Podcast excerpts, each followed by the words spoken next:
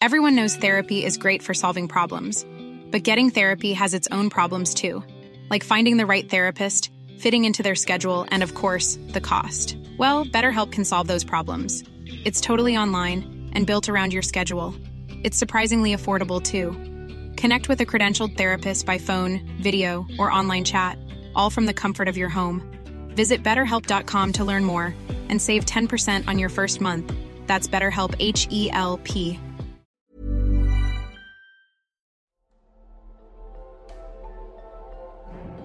Nous sommes dans une Europe alternative, en plein milieu du Moyen Âge, dans un monde où le judaïsme, le christianisme et l'islam n'ont jamais vu le jour. De l'Irlande aux steppes de Sibérie, le continent est divisé en une myriade de duchés et de cités-États qui n'ont strictement rien à voir avec notre réalité, issus d'une chute bien plus tardive de l'Empire romain d'Occident. Sans une grande religion unificatrice, les peuplades qui habitent ces territoires pratiquent une multitude de religions polythéistes, inspirées des anciennes croyances germaniques, scandinaves, orientales ou romaines. Ici, pas de royaume de France, pas d'Espagne, pas d'empire ottoman ni de Saint-Empire romain germanique, sans les croisades, sans le pouvoir unificateur de la religion catholique, sans un clergé travaillant sans relâche pour unifier les cœurs et les lois, l'Europe de l'Ouest reste morcelée et dominée par la principale puissance méditerranéenne, Byzance. L'Empire romain d'Orient est dans cette réalité le centre économique, culturel et technologique du monde. Sur la montée de l'islam et les conquêtes arabes, les différents dirigeants byzantins ont pu conserver la majorité de leur territoire et bénéficient d'un rayonnement qui transcende ces immenses frontières, étendant son influence au cœur de cette Europe païenne jusqu'à un Moyen-Orient dominé par l'ancienne religion du zoroastrisme. Partout autour de la Méditerranée, les cultures et les morales sont bien différentes que ce que l'on connaît. L'Europe et l'Orient sont ici restés des sociétés multiculturelles et polythéistes, changeant ainsi totalement le cours de l'histoire. Bonjour à tous chers abonnés et spectateurs, aujourd'hui je m'attaque encore une fois à un sujet compliqué, car je vais tenter d'imaginer un monde où les trois grandes religions monothéistes, l'islam, le judaïsme et le christianisme, n'existent pas. Un bon moyen déjà pour énerver tout le monde en même temps, et peut-être pour avoir le privilège d'avoir la visite un beau matin d'un prêtre, d'un imam ou d'un rabbin, venu m'expliquer pourquoi je suis dans l'erreur, et bordel pourquoi ont-ils des haches? Alors pourquoi avoir choisi ce sujet-là? Eh bien car les religions font partie intégrante de notre histoire. On pourrait même dire que ces croyances plus ou moins organisées nous accompagnent depuis que nous avons appris à marcher sur deux le pouvoir organisationnel de ces cultes est indéniable. Au-delà de l'aspect spirituel, les religions nous ont été utiles pour unifier des populations disparates, établir des valeurs et des lois communes, transmettre des connaissances et éduquer les futures générations, ou même, euh, aspect plus pratique, organiser un calendrier pour mieux gérer les moissons. Et quand on regarde vers le passé, on se rend compte que ce sont littéralement des dizaines de milliers de religions qui ont existé à toute époque et sur tous les continents, dont de nombreuses qui n'ont laissé aucune trace. Mais parmi tous ces cultes, on va s'intéresser, nous, à celles qui ont eu un succès mondial, et aucune d'entre elles n'en a eu autant que les religions monothéistes, principalement le judaïsme, l'islam et le christianisme, qui à leur époque de création respective se sont répandus comme des traînées de poudre, provoquant d'importants changements culturels, des guerres, façonnant des sociétés qui n'auraient jamais existé sans elles. Des religions qui se sont fortement développées dans le monde entier, des vrais blockbusters, en partie car ces religions n'érigent pas vraiment de barrières culturelles à l'entrée, tout le monde peut se convertir et assez facilement. Un avantage conséquent sur les complexes cultes polythéistes, attachés à des cultures très spécifiques qu'elles ont remplacées. Une bonne partie de notre histoire repose donc sur ces cultes, et je voulais me livrer à un petit exercice de pensée, essayer de déterminer l'influence qu'ont eu ces grandes religions dans l'histoire, puis se demander à quoi aurait pu ressembler le monde si elles n'avaient pas existé. Alors je tiens à rappeler que les propos tenus dans cette vidéo sont juste une interprétation personnelle, un scénario auquel je réfléchis tout seul, et dont la valeur, eh bien, dont la valeur est celle que vous voulez bien lui donner. C'est pas le premier sujet sensible auquel je touche, donc je sais bien que certaines personnes vont m'insulter sans avoir même regardé la vidéo, mais pour vous autres qui réfléchissez un peu plus, je vous prie de rester correct dans les commentaires et de garder à l'esprit que cette vidéo n'est rien d'autre qu'une hypothèse faite par un youtubeur et pas une attaque directe sur vos croyances, quelles qu'elles soient. Au-delà du simple exercice de pensée, cette vidéo a également pour but d'explorer l'influence qu'ont eu les grandes religions sur notre histoire afin de mieux la changer ensuite. D'ailleurs, n'oubliez pas de me suggérer des scénarios dans les commentaires pour mes prochaines vidéos. Sur ce, tout est dit et on peut passer au scénario. Burrow is a furniture company known for timeless design and thoughtful construction and free shipping, and that extends to their outdoor collection. Their outdoor furniture is built to withstand the elements, featuring rust-proof stainless steel hardware, weather-ready teak, and quick-dry foam cushions. For Memorial Day, get 15% off your Burrow purchase at burrow.com slash ACAST and up to 25% off outdoor. That's up to 25% off outdoor furniture at burrow.com slash ACAST. When you're ready to pop the question, the last thing you want to do is second guess the ring. At Bluenile.com, you can design a one of a kind ring with the ease and convenience of shopping online. Choose your diamond and setting. When you find the one, you'll get it delivered right to your door. Go to Bluenile.com and use promo code LISTEN to get $50 off your purchase of $500 or more. That's code LISTEN at Bluenile.com for $50 off your purchase. Bluenile.com code LISTEN. Bien. Dans ce scénario, c'est tout d'abord la religion juive telle qu'on la connaît qui disparaît. Historiquement apparu dans le pays de Canaan au XIIIe siècle avant Jésus-Christ, le judaïsme n'a jamais véritablement encouragé les conversions et n'a pas la vocation universelle qu'a l'islam ou le christianisme. Le judaïsme est avant tout la religion du peuple juif et non pas une religion destinée à convertir l'ensemble de l'humanité. Ce qui est une des raisons pour laquelle, malgré son ancienneté, cette religion est toujours restée minoritaire, en ayant toutefois une grande influence sur les autres cultes. Ainsi, dans ce scénario, si le judaïsme n'apparaît pas durant l'Antiquité, la plupart des personnes qui auraient été juives auraient plutôt suivi des cultes polythéistes venus de Babylone ou d'Assyrie. Et après la conquête du Proche-Orient par l'Empire romain, ce sont trois révoltes particulièrement sanglantes qui n'arrivent jamais. Des révoltes qui, dans notre histoire, ont mené à l'expulsion des juifs de Palestine, et donc à la construction du mythe qui mènera bien des années plus tard à la création d'Israël. Inutile donc de préciser que dans un scénario où le judaïsme n'existe pas et l'islam non plus, c'est tout l'arc Israël-Palestine qui ne se produit pas. Comme partout dans l'Empire, les peuplades habitant cette région se seraient certainement romanisés et auraient intégré le culte polythéiste romain à leur vie quotidienne. D'ailleurs, Jésus était juif.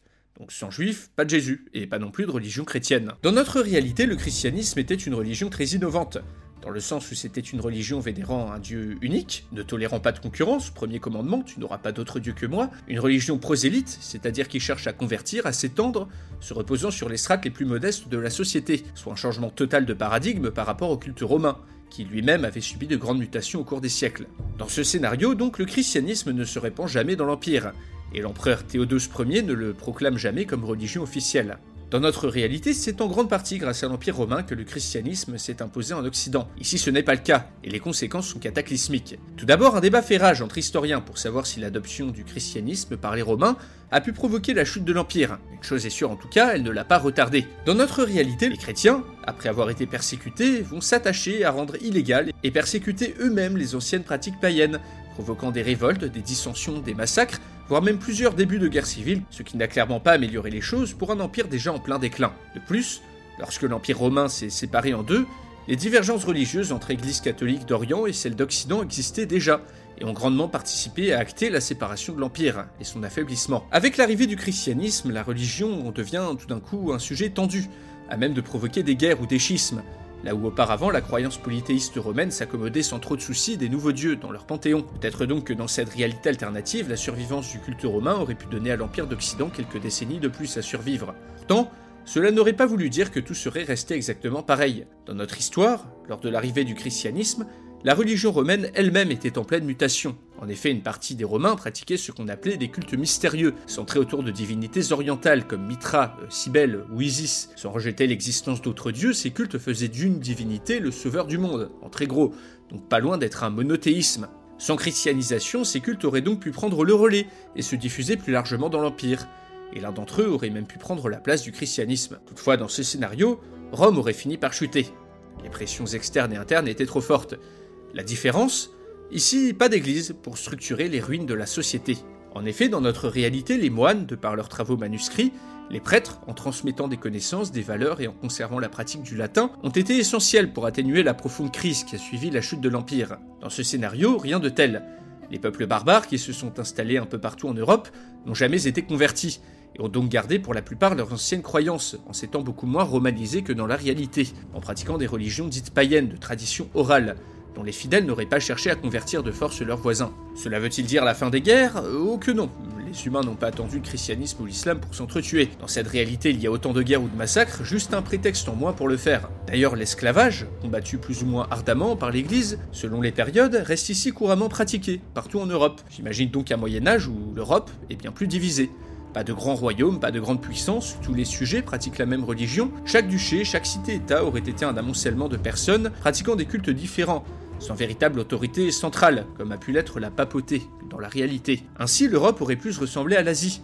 Un continent morcelé en une multitude de territoires n'ayant pas les mêmes langues, les mêmes croyances et les mêmes coutumes. Peut-être que le culte romain aurait pu survivre sous différentes formes en Europe de l'Ouest, un peu comme en Inde avec l'hindouisme, qui a des points communs mais de nombreuses variantes selon les régions. Toutefois, après plusieurs siècles, certains peuples auraient pu tout de même s'unifier et former des empires. Les Russes par exemple, voire les Scandinaves, qui auraient pu intégrer des dieux germaniques ou celtiques à leur panthéon.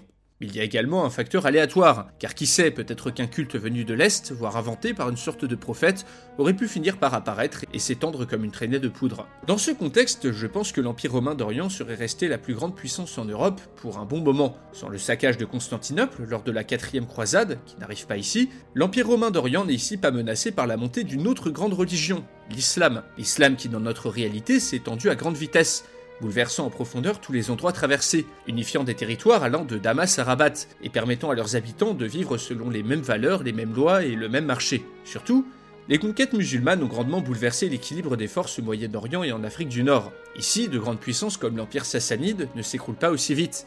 La religion de cet empire, d'ailleurs, le zoroastrisme, une religion monothéiste, aujourd'hui presque disparue, se répand beaucoup plus, et ses adeptes ne sont jamais convertis à l'islam dans ce scénario. Sans l'islam qui a poussé les Arabes à sortir de leur péninsule, l'Afrique du Nord reste grecque et berbère, dans la culture et dans les langues. Et en Afrique subsaharienne, les pratiques animistes ne sont jamais abandonnées par les élites au profit de l'islam. Plus largement avec ce scénario, c'est toute la composition ethnique, culturelle et religieuse de l'Europe, du Moyen-Orient et de l'Afrique qui change du tout au tout. Par exemple, les Arabes ne seraient sûrement pas sortis de leur péninsule pour coloniser le Moyen-Orient et l'Afrique du Nord. Les Turcs, sans l'islam, n'auraient sûrement pas été motivés à affronter les Byzantins et donc à s'implanter en Anatolie, tandis que les Francs ne se seraient jamais autant étendus à l'Est pour convertir les païens, etc. Dans ce scénario, il n'y a pas de monde chrétien ni de monde musulman. Le monde grec et le monde romain sont les deux ensembles culturels majeurs qui s'opposent tout au long du Pour les sciences et les technologies, c'est plus compliqué. Dans notre monde, l'unification des territoires provoquée par l'islam et le christianisme ont permis une certaine homogénéisation à l'échelle d'immenses territoires, ce qui permettait à un moine polonais de comprendre un moine espagnol ou à un scientifique marocain de comprendre un imam arabe. Tout ceci a permis un échange de connaissances plus fluide. Dans notre réalité, l'âge d'or islamique fut une période faste à ce niveau, permettant de grandes avancées dans des domaines tels que la médecine ou l'astrologie. Mais bien qu'étant facteur d'unification culturelle, la religion a également posé de nombreuses limites au développement des arts et des sciences. Par exemple, le clergé catholique a pendant longtemps dénigré l'héritage romain païen de l'Occident, qui ne sera redécouvert que lors de la Renaissance. On peut également évoquer le fameux procès de Galilée, témoin de pratiques qui ont empêché l'astrologie de progresser pendant de nombreux siècles en Occident. Pour l'islam, les différents schismes, les nombreux conflits entre croyants, ainsi que le poids de plus en plus écrasant des traditions, a pu, après l'âge d'or, grandement freiner le développement scientifique, économique et culturel. Donc si l'Occident et l'Orient restent polythéistes, une redécouverte de l'héritage romain aurait pu se faire plus tôt. Je pense donc qu'après la chute de Rome, l'Occident se serait écroulé bien plus fort sans christianisme, mais d'un autre côté aurait pu rebondir un peu plus vite sur certains aspects sans les limitations de la religion. Pour l'Orient, la médecine et les mathématiques ne bénéficient pas de l'âge d'or islamique, mais il est impossible d'affirmer qu'un autre empire ou une autre religion n'aurait pas comblé ce vide. Pour en rajouter sur le sujet, sans l'unification culturelle qu'a apporté l'islam en Orient, ces territoires ne remplissent plus le rôle de passerelle entre Asie et Europe qu'ils ont eu dans la réalité, ce qui nous aurait privé d'inventions très pratiques qui sont passées par la route de la soie, par le monde islamique, pour arriver en Europe, comme la poudre ou bien encore le chiffre zéro. Sans influence musulmane, certains endroits comme l'Afrique du Nord, l'Espagne, mais aussi l'Inde ou l'Asie centrale auraient été très différents. Dans les croisades, les cultures occidentales et orientales échangent très peu. Pourtant, malgré tous ces changements, je pense que les valeurs de certaines cultures n'auraient pas trop changé. Nombre des cultes pré-islam et pré-christianisme ont de grandes similitudes avec ceux-ci d'ailleurs. Le zoroastrisme, j'en parlais tout à l'heure, admet une vie après la mort et un jugement des âmes. Il y a également dans cette religion une notion de morale, de bien, de mal, ainsi qu'une notion de libre arbitre des êtres humains. Également une fin des temps et un faux prophète qui pourrait rappeler l'antéchrist. Sauf qu'étant donné que ces anciennes religions n'avaient pas vocation à s'étendre, n'étaient pas prosélytes comme l'islam et le christianisme, l'Orient et l'Occident ne connaissent jamais ici l'unification religieuse et culturelle de la réalité. Plus tard, dans ce scénario, pour la colonisation, encore une fois, grand point d'interrogation. Déjà, sans le conflit entre islam et christianisme, la route de l'Orient n'aurait sûrement pas été bloquée. Elle aurait été plus difficile à emprunter du fait de la fragmentation plus grande de cette région dans ce scénario, mais elle n'aurait jamais été complètement coupée par les Ottomans ni interdite aux chrétiens. Et donc les Européens n'auraient eu aucune motivation à atteindre les Indes en passant par l'Atlantique ou par le bout de l'Afrique. D'un autre côté, les expéditions vikings en Amérique du Nord ont cessé peu après la christianisation de la Scandinavie. Si c'est pas le cas ici, les vikings auraient peut-être continué à s'installer au Canada. On peut imaginer que les Européens, sans cette volonté de convertir les natifs du continent américain, n'auraient pas entrepris la conquête de ces nouveaux territoires. Les grands empires américains auraient pu survivre plus longtemps, mais auraient tout de même été décimés par les maladies lors des premiers contacts. J'imagine que les marchands ou les colons qui auraient découvert le Nouveau Monde auraient eu beaucoup moins de mal à accepter les croyances aztèques, par exemple, même si elles impliquaient des sacrifices humains. C'est dans un paysage bien différent de la réalité que débarquent les invasions mongoles, puis la peste noire. Qui sait ce qu'auraient pu trouver les rats infectés de puces ou les cavaliers des steppes tout juste arrivés d'Asie L'Asie d'ailleurs, un continent qui dans ce scénario n'a pas connu d'énormes changements. Qu'aurait-il trouvé donc des centaines de mini-états féodaux, un empire romain réunifié? Une chose est sûre, cela n'aurait ressemblé à rien de connu. Mais tentons, tentons d'imaginer. En gros, je vais pas essayer d'inventer des pays imaginaires avec des religions imaginaires, mais vous donner plein de petits détails sur les mentalités de ce monde. Déjà, l'absence de l'islam et du christianisme change totalement la manière de penser des différentes communautés. Sans les trois grandes religions, cela n'aurait pas voulu forcément dire que ces sociétés n'auraient pas été organisées. En effet, une société ne peut pas survivre si tout le monde s'entretue pour telle ou telle raison, et ça bien avant l'islam et le christianisme. Il existait une justice. Une justice très différente, certes, mais une justice tout de même. Une justice privée d'abord, tribale, œil pour œil, dent pour dent, qui aurait perduré un bon moment dans ce scénario, dans certaines régions, puis une justice devenue laïque et plus formelle pour les grands empires, notamment l'Empire romain, et un aspect fondamental qui est qu'on ne juge pas tout le monde de la même manière. Une hiérarchie sociale présente dans les décisions de justice, séparant les hommes libres et les esclaves, eux-mêmes divisés en plusieurs catégories avec des peines adaptées. Le divorce reste une pratique courante dans ce monde, alors qu'il a été petit à petit limité par l'Église dans notre réalité, et se fait généralement à l'initiative des hommes dans le monde musulman. Niveau racisme, je pense qu'il y en aurait toujours juste un racisme différent. Dans un monde polythéiste beaucoup plus divers, les discriminations se seraient moins concentrées sur la couleur de peau ou la religion que sur l'appartenance à une culture ou à une ethnie particulière. Pour la condition féminine ou encore l'homosexualité, fortement réprouvée dans la Bible et le Coran, je doute également que ce monde soit véritablement meilleur à ce niveau juste différent selon les endroits encore une fois. Les valeurs romaines n'étaient pas vraiment plus tolérantes et progressistes que ce qui arrivait après dans notre monde. Dans la culture des anciens germains, le rapt était chose courante pour choisir sa femme, pratique d'ailleurs interdite par l'église plus tard. Le cas du zoroastrisme est à part, où même si la société était patriarcale, les femmes étaient techniquement les égales de l'homme dans la loi. J'ajoute que dans la plupart de ces anciennes religions, les femmes étaient autorisées à devenir des prêtresses, ou en tout cas des représentantes des dieux sur Terre. Bon, je veux pas distribuer ici des bons points et des mauvais points, juste exprimer le fait que la condition générale des gens se serait améliorée sur certains aspects et aurait été moins bonne sur d'autres, si on compare tout ça avec nos standards modernes. Pour les guerres, comme je disais tout à l'heure, les hommes n'ont pas attendu l'islam et le christianisme pour se mettre sur la gueule. Dans notre réalité, Gengis Khan, adepte d'une religion polythéiste, le tangrisme, a massacré un cinquième de la population mondiale de son époque. Pas pour des motifs religieux, hein, car l'Empire mongol était plutôt tolérant au niveau religieux, mais dans ce monde alternatif, on n'est pas à l'abri que Gengis Khan ou un autre allumé du bocal apparaissent pour massacrer plein de monde, et ce sans avoir besoin de se réclamer du djihad ou de la croisade. D'ailleurs, le fait que l'esclavage perdure en Occident change également toute l'organisation sociétale. Peut-être que la chute de l'Empire romain aurait fait chuter le nombre d'esclaves disponibles et leur aurait permis d'acquérir des droits, ou peut-être qu'un nouvel empire basé sur l'esclavage aurait succédé à l'Empire romain d'Occident. Et après si aucune religion n'apparaît qui introduit le concept d'égalité des hommes devant Dieu, comme a pu le faire le christianisme, ou le concept de responsabilité personnelle, alors aurait-il été possible au peuple de cette réalité alternative de développer des États-nations? Le libéralisme, le concept d'anthropocentrisme, même si Aristote en parlait déjà, de ce concept, de l'homme supérieur à la nature et non faisant partie de la nature, celui-ci a été popularisé et répandu par les religions abrahamiques, si ce concept n'existait pas, le rapport à la nature des humains aurait été très différent. En gros, ce monde n'est donc pas un monde meilleur ou pire que le nôtre. Déjà car il est très difficile d'en dessiner les contours, mais surtout car il est tellement différent qu'on ne peut pas vraiment le comparer.